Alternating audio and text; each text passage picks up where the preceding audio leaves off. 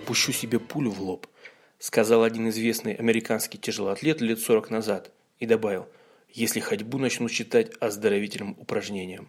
Всем привет, с вами Руслан Дуник, и мы продолжаем подкаст «Сибирский ЗОЖ».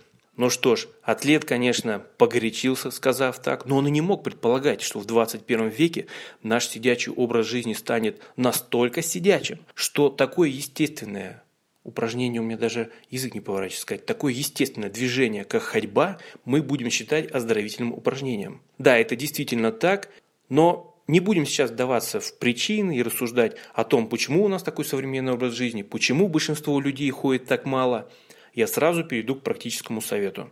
С сегодняшнего дня начинайте интенсивно ходить. Два ключевых слова. Интенсивно и ходить. Ходьба – это все понятно.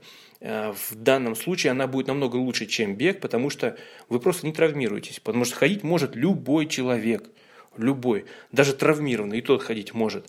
А интенсивно, вот интенсивность выбирайте уже в зависимости от своего возраста, пола, роста и так далее. Но знаете, что хочу сказать? Вы, конечно, можете по пульсу все это смотреть, можете купить там себе пульсометр или отслеживать, если вы умеете так вживую на себе его нащупывать, входить там в зонах специальных пульсовых, но я бы вам порекомендовал ходить интенсивно настолько, а, короче, ориентируйтесь по дыханию, ходите на уровне сбива дыхания. Это будет такой тренировочный эффект, и вы всегда сможете постепенно повышать уровень своей тренированности.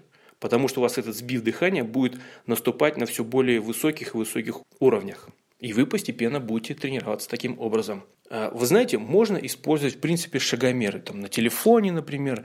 А, можно их, конечно, отдельно покупать, хотя я не вижу смысла вообще в этой покупке. Я вообще использую два параметра. Это время и интенсивность. То есть я хожу от 40 до 60 минут каждый день. И в рамках а, вот этих минут регулирую уже интенсивность, как вам сказал на уровне там, своего сбива дыхания. Устал очень сильно, пошел чуть медленнее, отдохнул, чуть ускорился. Все. Но бывают такие ситуации, даже у нас здесь в Сибири, а, ну вот, например, когда осень дождливая или в марте особенно у нас тут а, мокро, грязно, а в мае в лес, например, не походишь клещи. Короче, в таких случаях, конечно, можно ходить дома на эллипсе, но есть еще одна хорошая замена – приседания.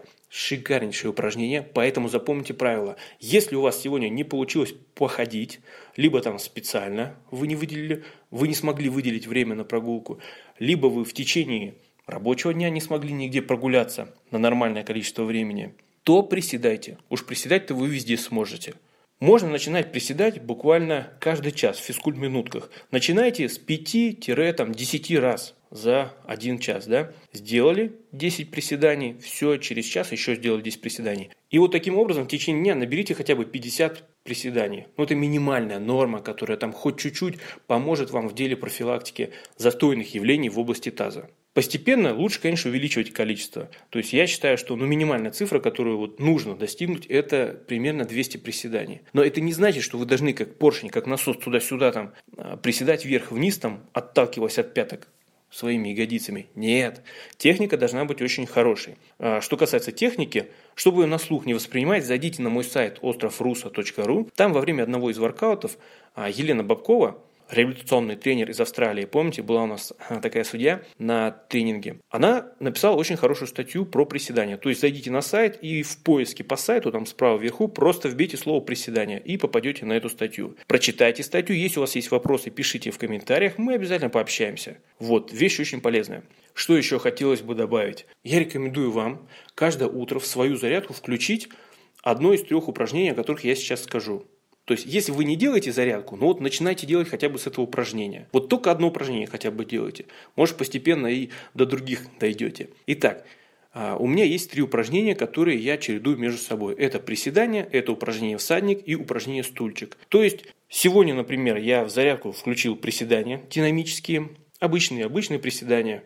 Завтра я буду делать упражнение всадник, и послезавтра я включу в зарядку упражнение стульчик. А на четвертый день у меня опять приседания, всадник, стульчик и так далее. То есть чередую каждый день. Но каждое из этих упражнений довольно мощно прогревает тазовую область. Как я уже говорил, для профилактики застойных явлений это прекраснейшее упражнение. По поводу приседаний. Ну вот я делаю примерно 200 раз приседания и в среднем темпе. Вот. Вниз я стараюсь опускаться медленнее, а вверх поднимаюсь чуть быстрее. По поводу дыхания. Есть такое простое правило. Любое усилие мы делаем на выдохе. Поэтому, когда мы встаем из нижнего положения приседания, тогда делаем выдох на усилии. Вот, это правило распространяется практически на 99% всех силовых упражнений. Вот, вспомнил, кстати, еще один важный момент. Как раз недавно в интернете видел, что опять начинают а, поднимать этот прием. А, очень рад, что так произошло. Нам, помню, еще на уроке физкультуре, я тогда в Риге жил, в 1984 году учитель физкультуры показал, как выполнять правильно приседания. Шикарнейший вообще прием. Сами можете себе откорректировать приседания и будете приседать лучше, чем многие опытные фитнесисты. Возьмите простую палку. По длине, ну, желательно, чтобы она была примерно больше половины вашего роста. Приложите эту палку вертикально к своей спине, чтобы ее касались ваш затылок, область между лопатками и, как бы назвать эту область, между верхними частями ягодиц. Вот, пускай будет так звучать.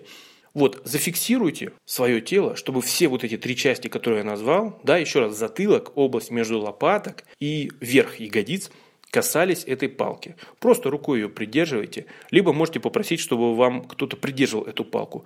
И приседайте до самого нижнего положения, до которого можете присесть, пока не оторвется хоть одна область тела, вот из трех, которые я сказал, от этой палки. То есть, благодаря вот этой палке, вы во время приседания, у вас весь позвоночник у вас будет занимать самое оптимальное соотношение для того, чтобы чувствовать себя комфортно. То есть у вас не будет напрягаться шейный отдел, потому что вы не будете ни вниз опускать голову, ни вверх задирать. У вас грудной отдел вперед не будет гибаться. Зато если его поведет вперед, вы сразу это почувствуете. И в самом нижнем положении, если у вас там, например, таз начнет закругляться, или так еще называют, кивок таза будет происходить, вот эта палка тоже все покажет, что у вас есть такая ошибка. Поэтому медленно приседайте с палкой, и вы технику свою отрепетируете на ура.